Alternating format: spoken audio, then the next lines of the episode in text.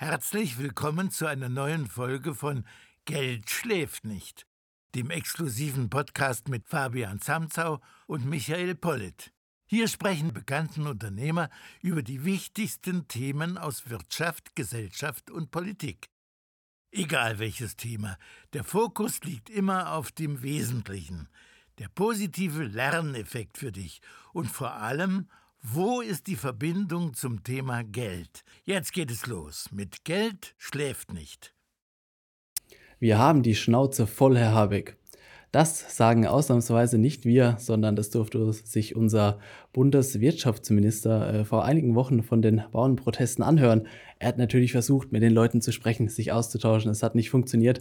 Und äh, ja, vor wenigen Tagen, am Sonntag jetzt, ähm, saß Robert Habeck nämlich zu Gast bei Karin Mioska, heißt sie, meine ich, ist quasi die Nachfolgerin von Anne Will, sprich so die Talkshow in der ARD, äh, Sonntagabends zur besten Zeit, 21.45 Uhr nach dem Tatort, wenn alle Deutschen äh, gespannt und gebannt vor dem Fernsehgerät sitzen. Ähm, da hat er Kollege Habeck einige interessante Sätze fallen lassen, eine, einige, die für äh, Furore gesorgt haben und die es euch heute auf jeden Fall lohnt zu besprechen. Äh, damit hallo und herzlich willkommen zu einer neuen Folge von Geld schläft nicht, äh, dem Podcast und da haben wir jetzt schon eine kleine Änderung zum sonstigen Programm. Äh, erstens hört ihr am Anfang meine Stimme und zweitens die treuen Zuschauer von euch, ähm, die wissen es schon, die haben es schon gehört. Der äh, Jens darf im Moment die Sonne in Dubai genießen und äh, wir schlagen uns, Fabian und ich, uns mit den äh, weiteren Themen der deutschen Politik, der deutschen Wirtschaft rum. Also Geld schläft nicht äh, ab sofort im Zweierformat hier bei uns.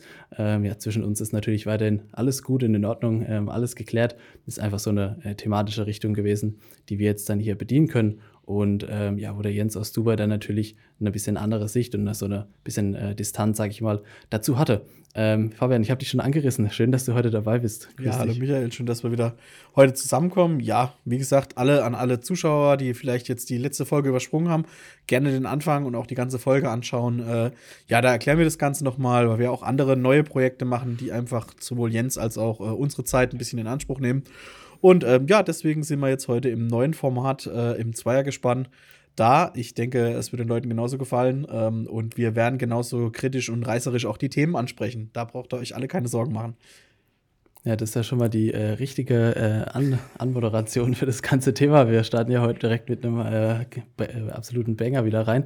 Jetzt erstmal die obligatorische Fabio Frage, äh, Frage, Fabian, so rum.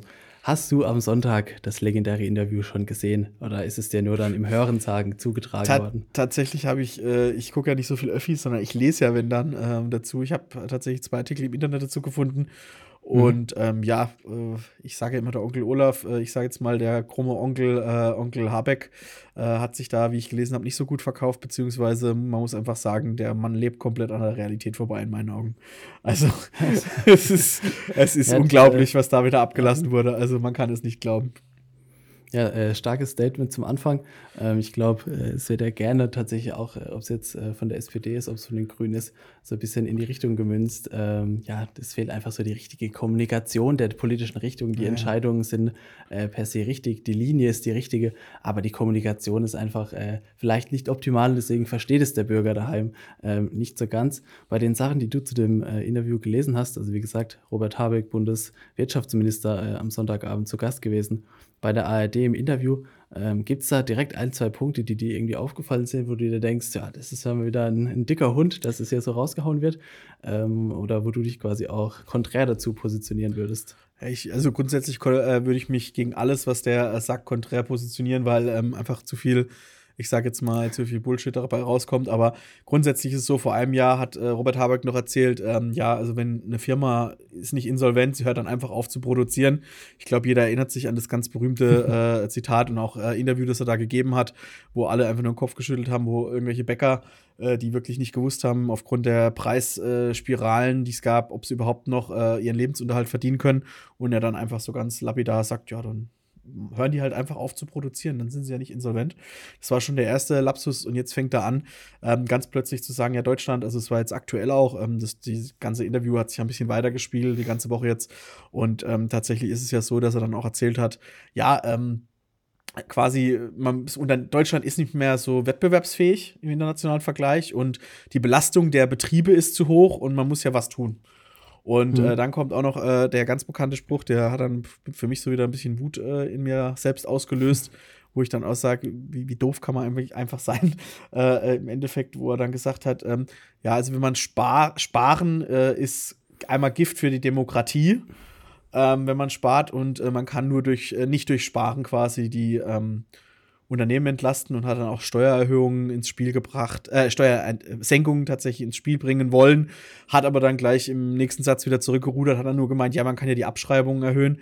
Per se, äh, für alle, die auch Unternehmer sind, wissen ja, was Abschreibung ist, aber für alle Zuschauer, die es nicht, sind äh, also einfach, dass man Vermögenswerte abschreibt, das gehört zum guten Ton dazu, das sind festgelegte Werte äh, im Steuerrecht äh, ob es für Autos, Immobilien, Waren etc. ist, einfach äh, der Wertverlust, der entsteht im Unternehmen, den kann man dann gewinnmindernd äh, quasi bringen. Aber wenn man es jetzt die aktuelle Lage einfach sieht, haben dann die Unternehmer zwar weniger Steuern bezahlt, aber trotzdem nicht mehr Liquidität in der Tasche, ähm, wenn sie schneller und höher abschreiben dürfen. Und ich finde, das ist einfach der falsche äh, äh, Weg im internationalen Vergleich, äh, weil das hat er tatsächlich, das Einzige, was er richtig konstatiert hat, Deutschland hat die höchsten Belastungen sowohl für Unternehmer äh, als auch äh, für Arbeitnehmer im internationalen Vergleich. Und das ist tatsächlich was, wo ich sagen kann, ja, da komme ich, da stimme ich ihm zu.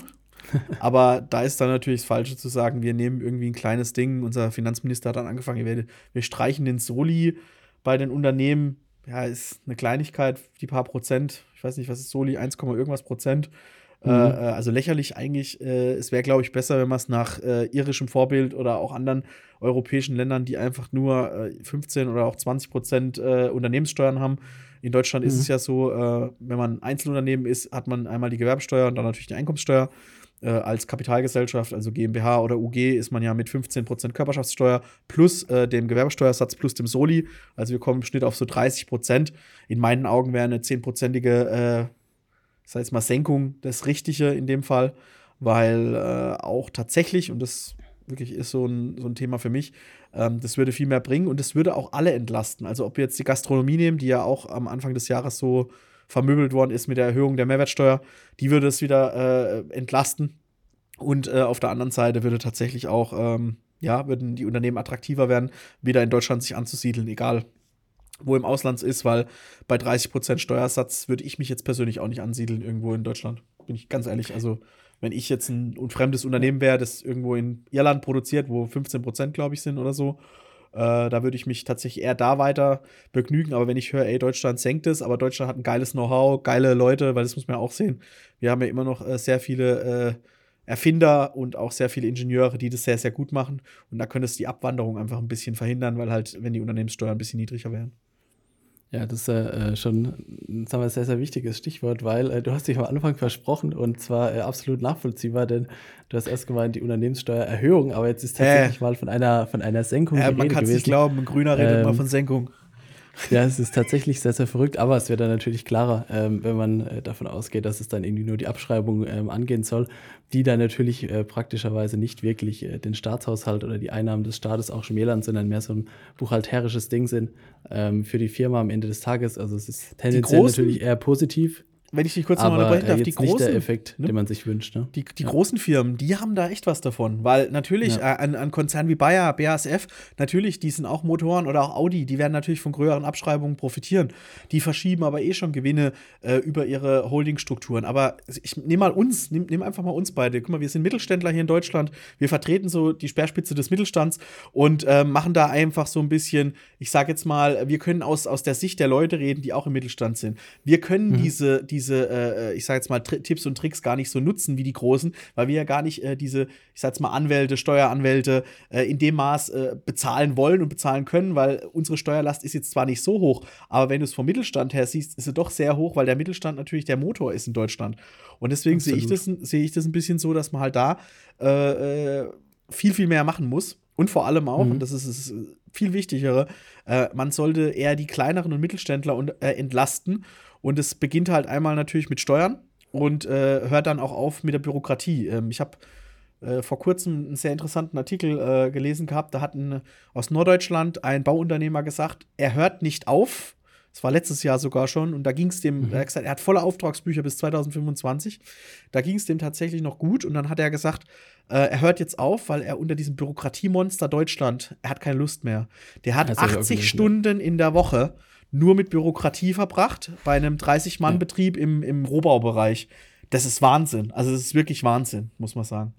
Ja, ist komplett, äh, ist wirklich sehr, sehr krank. Also jeder, der schon mal versucht hat, beim Amt irgendwas auszufüllen, äh, ja. der kennt das Theater natürlich schon.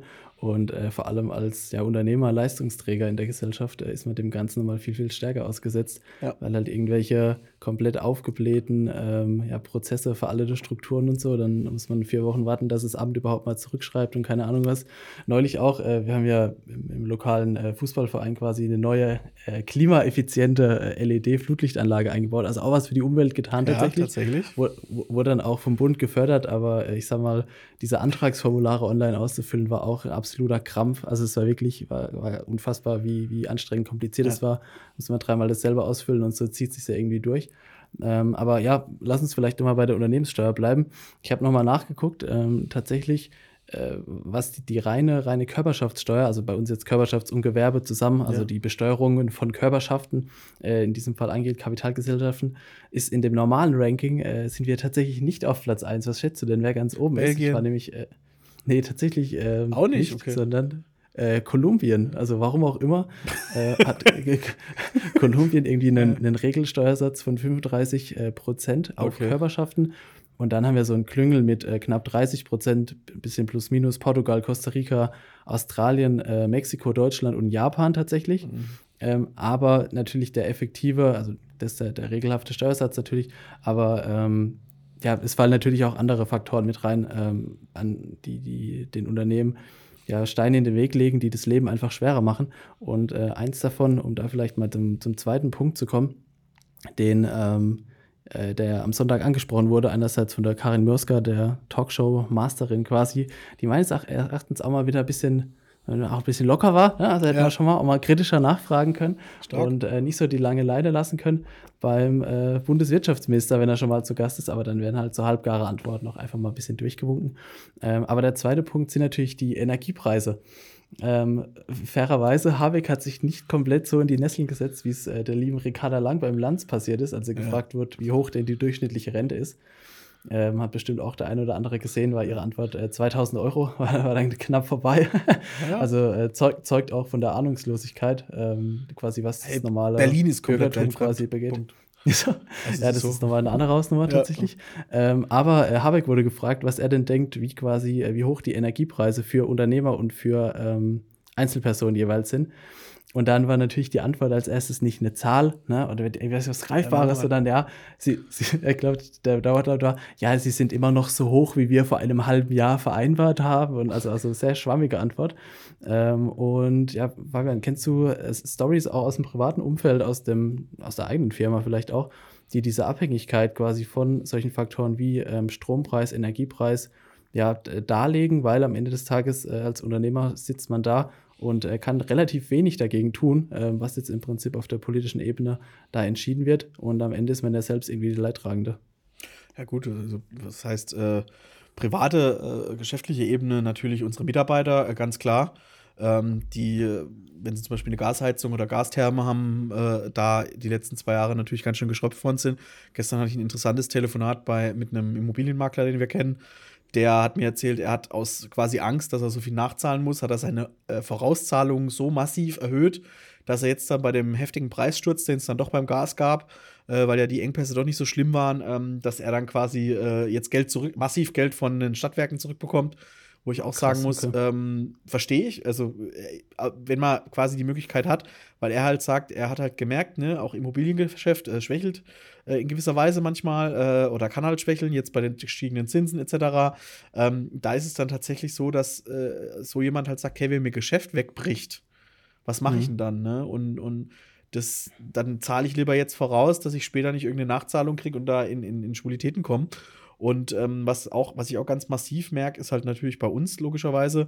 Wir sind ja, wenn man so sieht, im Büro, weißt du ja auch, ein sehr effizientes Büro. Wir haben ja äh, PV-Anlage auf dem Dach, da gehen Grüße an Martin, unseren Vermieter, raus, der ja äh, quasi äh, da alles macht mit Batteriespeicher, mit allem drum und dran und, und aber das von sich aus macht, ohne Zwang, sag ich jetzt mal. Also da gab es mhm. bei ihm, wo, wo das Gebäude gebaut wurde, vor drei Jahren gab es diesen Zwang noch nicht. Jetzt ist es ja nur in Baden-Württemberg so, dass jedes Dach, was neu gedeckt wird, oder jedes Dach, was neu gebaut wird im Neubaubereich, muss ja eine PV-Anlage von mindestens 10 kW genau. haben. Also Neubau und Altbausanierung. Ja, genau. Und, und das ist jetzt genau. Zwang. Und das finde ich auch wieder nicht richtig, sondern so wie es bei uns, der sieht, okay, der Strompreis steigt.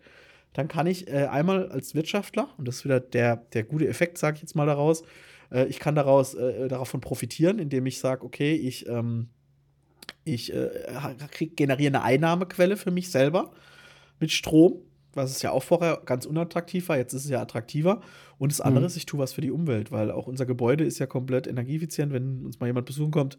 Alle Zuschauer, wir haben ein komplett beschindeltes Haus mit Schindeln aus dem Zillertal, sehr schön, auch Holzoptik, äh, energieeffizient, ist ganz cool, muss ich sagen.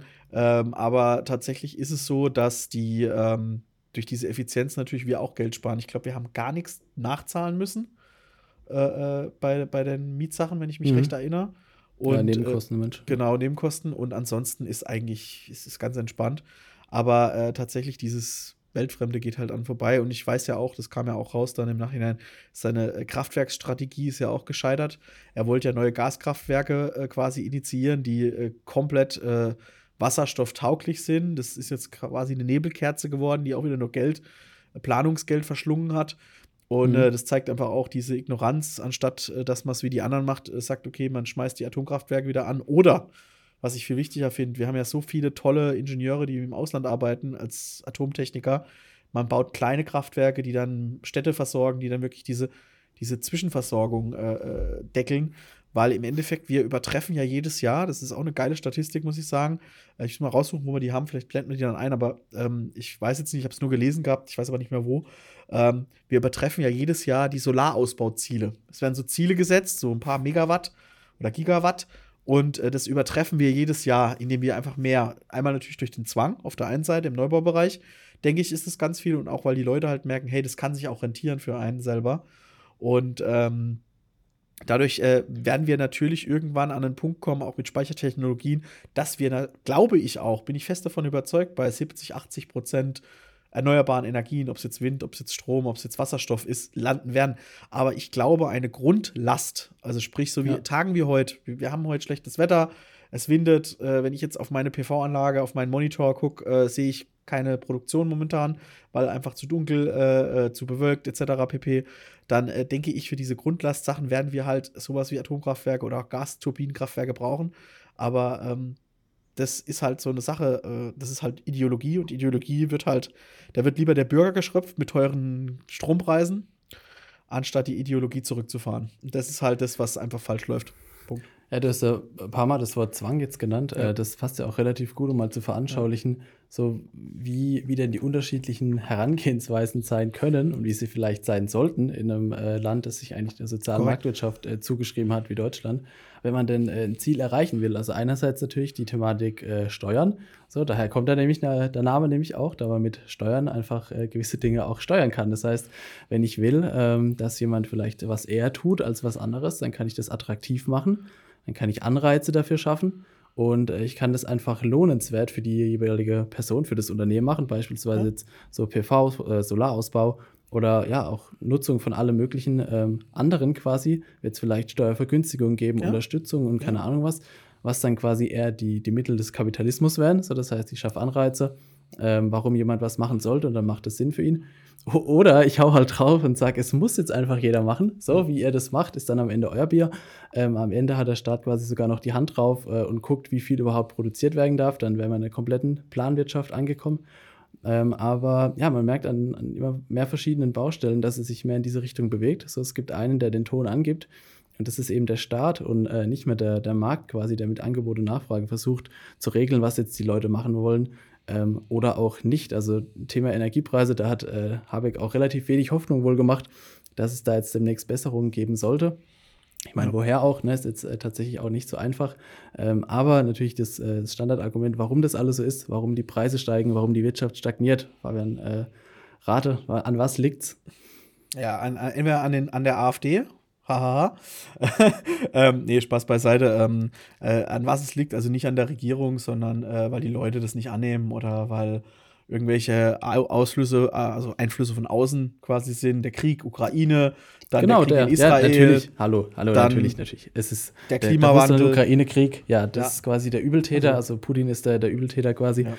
Und äh, die Kriegssituation ähm, in der Ukraine und in Russland, dass in Deutschland alles teurer wird, dass in Deutschland äh, die Wirtschaft stagniert und keine Ahnung was. Also jeder, der selbst ein Teil der tatsächlich äh, produzierende Wirtschaft ist oder auch nur ähm, halbwegs versteht, was da passiert, weiß natürlich, dass es äh, kompletter Quatsch ist, was da ja. als Argument quasi erzählt wird. Sicherlich kommt es erschwerend irgendwo hinzu, aber äh, es ist eigentlich immer eine Summe ne, verschiedener Faktoren, die zusammenkommen. Und äh, da ja ist der Krieg jetzt natürlich irgendwie dann äh, eine willkommene Ausrede in Anführungsstrichen, ähm, auch wenn es eine grausame Ausrede ist, um dann zu sagen, ja, deswegen läuft es ja nicht, aber an uns liegt es nicht, ne? Politik ja. läuft alles, ähm, sind sehr, sehr wirtschaftsfreundlich und keine Ahnung was, natürlich ja, ja sehr, sehr weit hergeholt. Man ähm, muss auch ähm, dazu sagen, dass, dass einfach dieses ganze Thema ist, ähm, ich glaube, hab, wir haben das schon mal gesagt, aber das muss man einfach nochmal wiederholen. Ähm, wir haben ja kein Einnahmenproblem. Wir haben Rekordsteuereinnahmen. Ähm, natürlich versuchen manche Politiker das dann mit irgendwelchen inflationären äh, Sprüchen zu kontern, aber ich sag mir, also Steuereinnahmen in meinen Augen, natürlich gibt es auch da eine gewisse Inflationsgeschichte, aber äh, trotzdem haben wir Rekordsteuereinnahmen, aber wir haben halt Rekordsteuerausgaben. Das bedeutet, äh, der Staat verbraucht mehr, wie er äh, einnimmt. Und in meinen Augen ist das einfach ein ganz falsches Konzept. Und äh, drei Viertel des Staatshaushalts äh, sind ja für Sozial Arbeits- und Soziales wird ausgegeben. Und ja. äh, wenn halt irgendwann, du hast gerade uns richtig fortgesagt, wer sich ein bisschen auch äh, in der Schule aufgepasst hat, in Gemeinschaftskunde und auch in Wirtschaft und weiß, die soziale Marktwirtschaft soll ja ein soziales Netz bilden, wie wir zum Beispiel mit Bürgergeld oder mit anderen Sachen haben, Arbeitslosenversicherung etc., äh, Krankenkassen etc. Also da gibt es ja viele Sachen, die wichtig sind, die auch, finde ich, immer noch gut sind und die auch dem Bürger so ein bisschen was abnehmen natürlich. Äh, äh er muss nichts denken bei der Krankenkasse, er muss nichts denken bei der, bei der Rente, wenn er das will, obwohl die Rente sicher ist, das bezweifle ich auch. Aber, jetzt das große Aber, ähm, ich muss dann halt irgendwo mal anfangen zu sparen. Und äh, ich muss nicht bei den Bauern sparen, auch ein Thema, was wir schon angerissen hatten, sondern ich muss anfangen, bei mir selber zu sparen. Erstmal den Staatsapparat. Wir haben den aufgeblähtesten Bundestag der Geschichte. Wir haben ein größeres äh, Parlament wie die USA. Ne?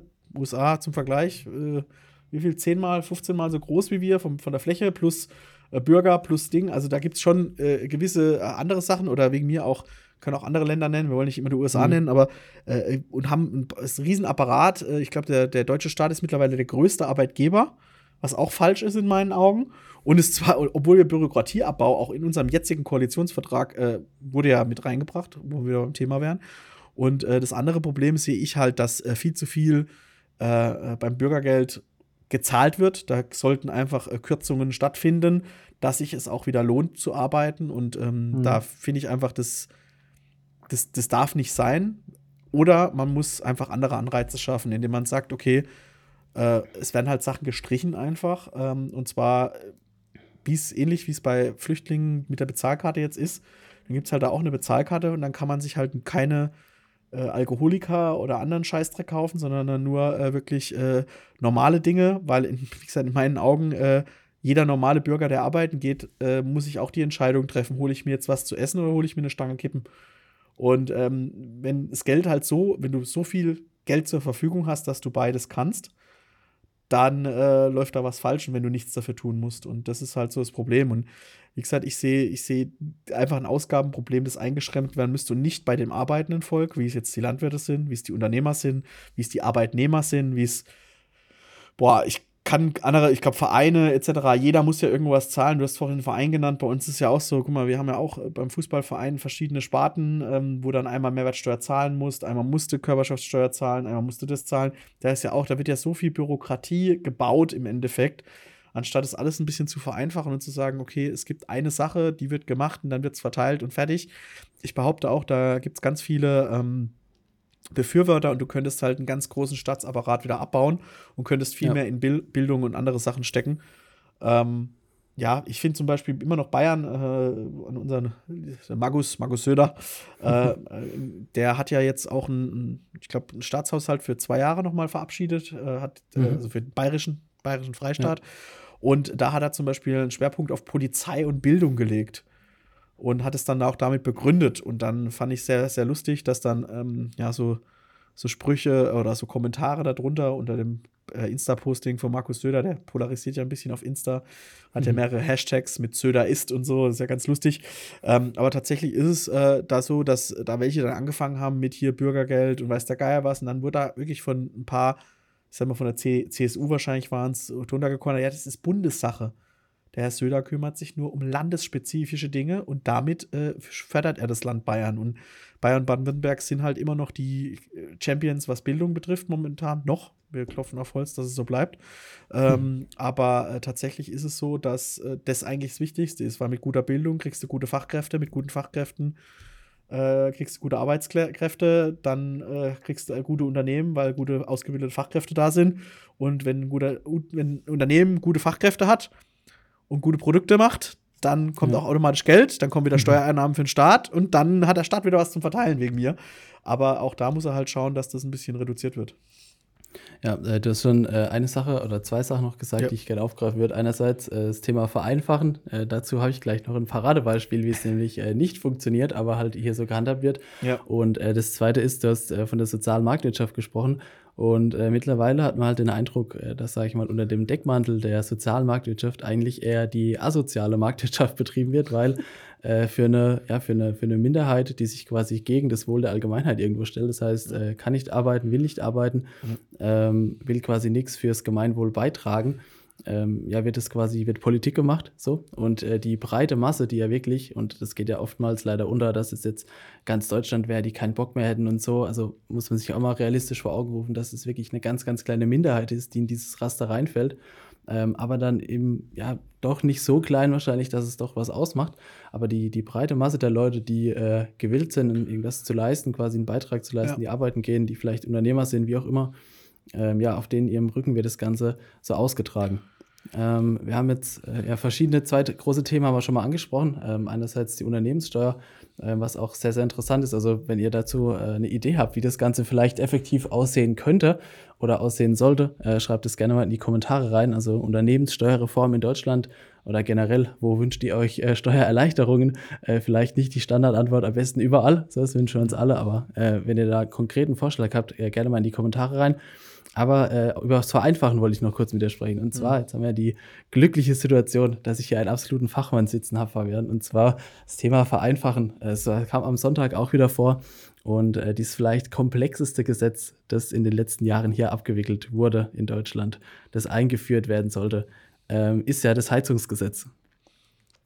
So, das heißt, ähm, nach ewigem Hin und Her, monatelang, ja, wir müssen das Gesetz jetzt noch verabschieden vor der Sommerpause. Ah, geht doch nicht. Ja. Dann kommt das Verfassungsgericht noch mal rein. So, jetzt haben wir ein Heizungsgesetz, ähm, aber irgendwie ist trotzdem jedem nicht so ganz klar, was das Ganze jetzt bedeutet. So, was, was fange ich jetzt damit an? Ähm, wie, ja, wie wirkt sich das für mich aus? Ähm, ja, er, erzähl doch gerne mal, ich kann ja schon mal einen kleinen Leak machen. So in, in fünf Jahren circa äh, darfst du sogar deinen Heizungsbaumeister bekommen, Fabian. ja, ja. Das ist äh, sehr, sehr, sehr, sehr lobenswert und ja, äh, besonders aber, äh, wie hast du da die, die letzten Monate so wahrgenommen? Weil äh, aus der Sicht von Habeck natürlich auch wieder, ja, ist nicht so wild. Ne? Jetzt, wir haben da jetzt eine klare Linie. Das hilft allen Leuten, vor allem den sozial Schwächeren und keine Ahnung was. Ähm, wie nimmst du das quasi aus nächster Nähe da als Unternehmer, als Arbeitgeber? Zunächst einmal möchte ich sagen, also ähm, Robert Habeck, äh, wenn er, ich hoffe, er hört's. Er hat ja auch, äh, das habe ich jetzt letzt gesehen, er hat ja auch äh, eine E-Mail beantwortet von einem Dachdecker, äh, der sich beschwert hat über, äh, weil er mhm. Wärmepumpe-Antrag gestellt hat und nichts voranging. Und ähm, äh, Herr Habeck, ich, ich denke, die großen Firmen Buderus, Fissmann, Wolf, äh, werden ihnen einen großen Scheck zukommen lassen, weil ähm, ich glaube, die haben ihre ganzen Öl Ölbrennerbestände letztes Jahr mhm. abverkaufen können, weil ähm, der Anton Hofreiter wurde interviewt, äh, da wurde ihm gesagt, äh, es ist das Heizungsgesetz hat eins gebracht, es wurden die meisten Ölkessel in, ja. in glaube ich, 30 Jahren in Deutschland eingebaut.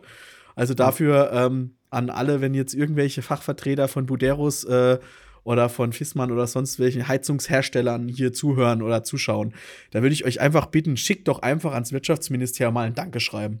Ein Dankeschreiben, dass eure, eure Ölbrennerbestände wirklich jetzt auf Null gefahren werden, dass ihr weiter produzieren könnt und dass eine Sparte gar nicht ausgestorben ist. Weil das Heizungsgesetz ja im Endeffekt äh, ähm, witzigerweise so aufgebaut ist, dass man ja jetzt doch wieder alles einbauen kann. Ähm, wie gesagt, es hat zu einem Boom letztes Jahr geführt. Ähm, wir haben ja, äh, die, die uns schon ein bisschen länger verfolgen, wir haben ja mehrere Firmen, wir haben auch eine Heizungsbaufirma, deswegen auch der kleine Witz mit dem Meister. Ähm, und das da ist tatsächlich. Witz? Ja, äh, werden wir mal einen Ast beleuchten. Auf jeden Fall ist es ja. so, dass ähm, da dann gab es einen Boom. Alle wollten Ölheizungen noch einbauen, Gasheizungen noch einbauen. Dann gab es diese Abschwächung, ganz große, dass quasi ähm, alles eingebaut werden kann mit einem gewissen Anteil erneuerbarer Energien. Dann äh, müssen die Heizungen, zum Beispiel Ölheizungen, äh, Bioöl verarbeiten können. Dann muss man eine Wärme, Trinkwasserwärmepumpe, PV dann äh, bei Gasheizungen, dass die auch wasserstofffähig sind, was fast alle Hersteller, glaube ich, auch ähm, bestätigen mittlerweile. Dann Wobei, ist, ist, das alles nur, ist das deutschlandweit oder ist das nur in Baden-Württemberg? Weil die 15% Erneuerbaren zum Beispiel. Ich kann es dir ich, nicht sagen. es nur, blickt keiner mehr. Also es ist auch. Weil wir haben ja schon Kunden aus Hessen und Bayern. Genau. Und die haben gesagt, ja, die Regelung sagt uns irgendwie gar nichts. Genau. Also es gibt quasi nicht mal ähm, bundesweit quasi dann eine einheitliche Regelung, sondern dann Korrekt. kann auch jedes Land wieder sein eigenes Korrekt. Süppchen kochen und das macht das Ganze noch komplizierter. Ja, also erstens macht es kompliziert und zweitens, ähm, unser Meister ist ja auch auf vielen Fortbildungen, was das betrifft. Ähm, äh, äh, Grüße an Kevin. Und ähm, da ist es tatsächlich so, dass ähm, der auch irgendwann nicht mehr richtig geblickt hat, was jetzt Sache ist, was jetzt Phase ist. Man macht jetzt halt mhm. einfach nach den geltenden Gesetzen, versucht es auch ein bisschen zu machen. Was natürlich der größte, größte Witz ist, ähm, ist bei unserer Region wird jetzt auch ein Nahwärmenetz gebaut. Wenn ein Nahwärmenetz gebaut wird, dann sind diese Sachen verpflichtend.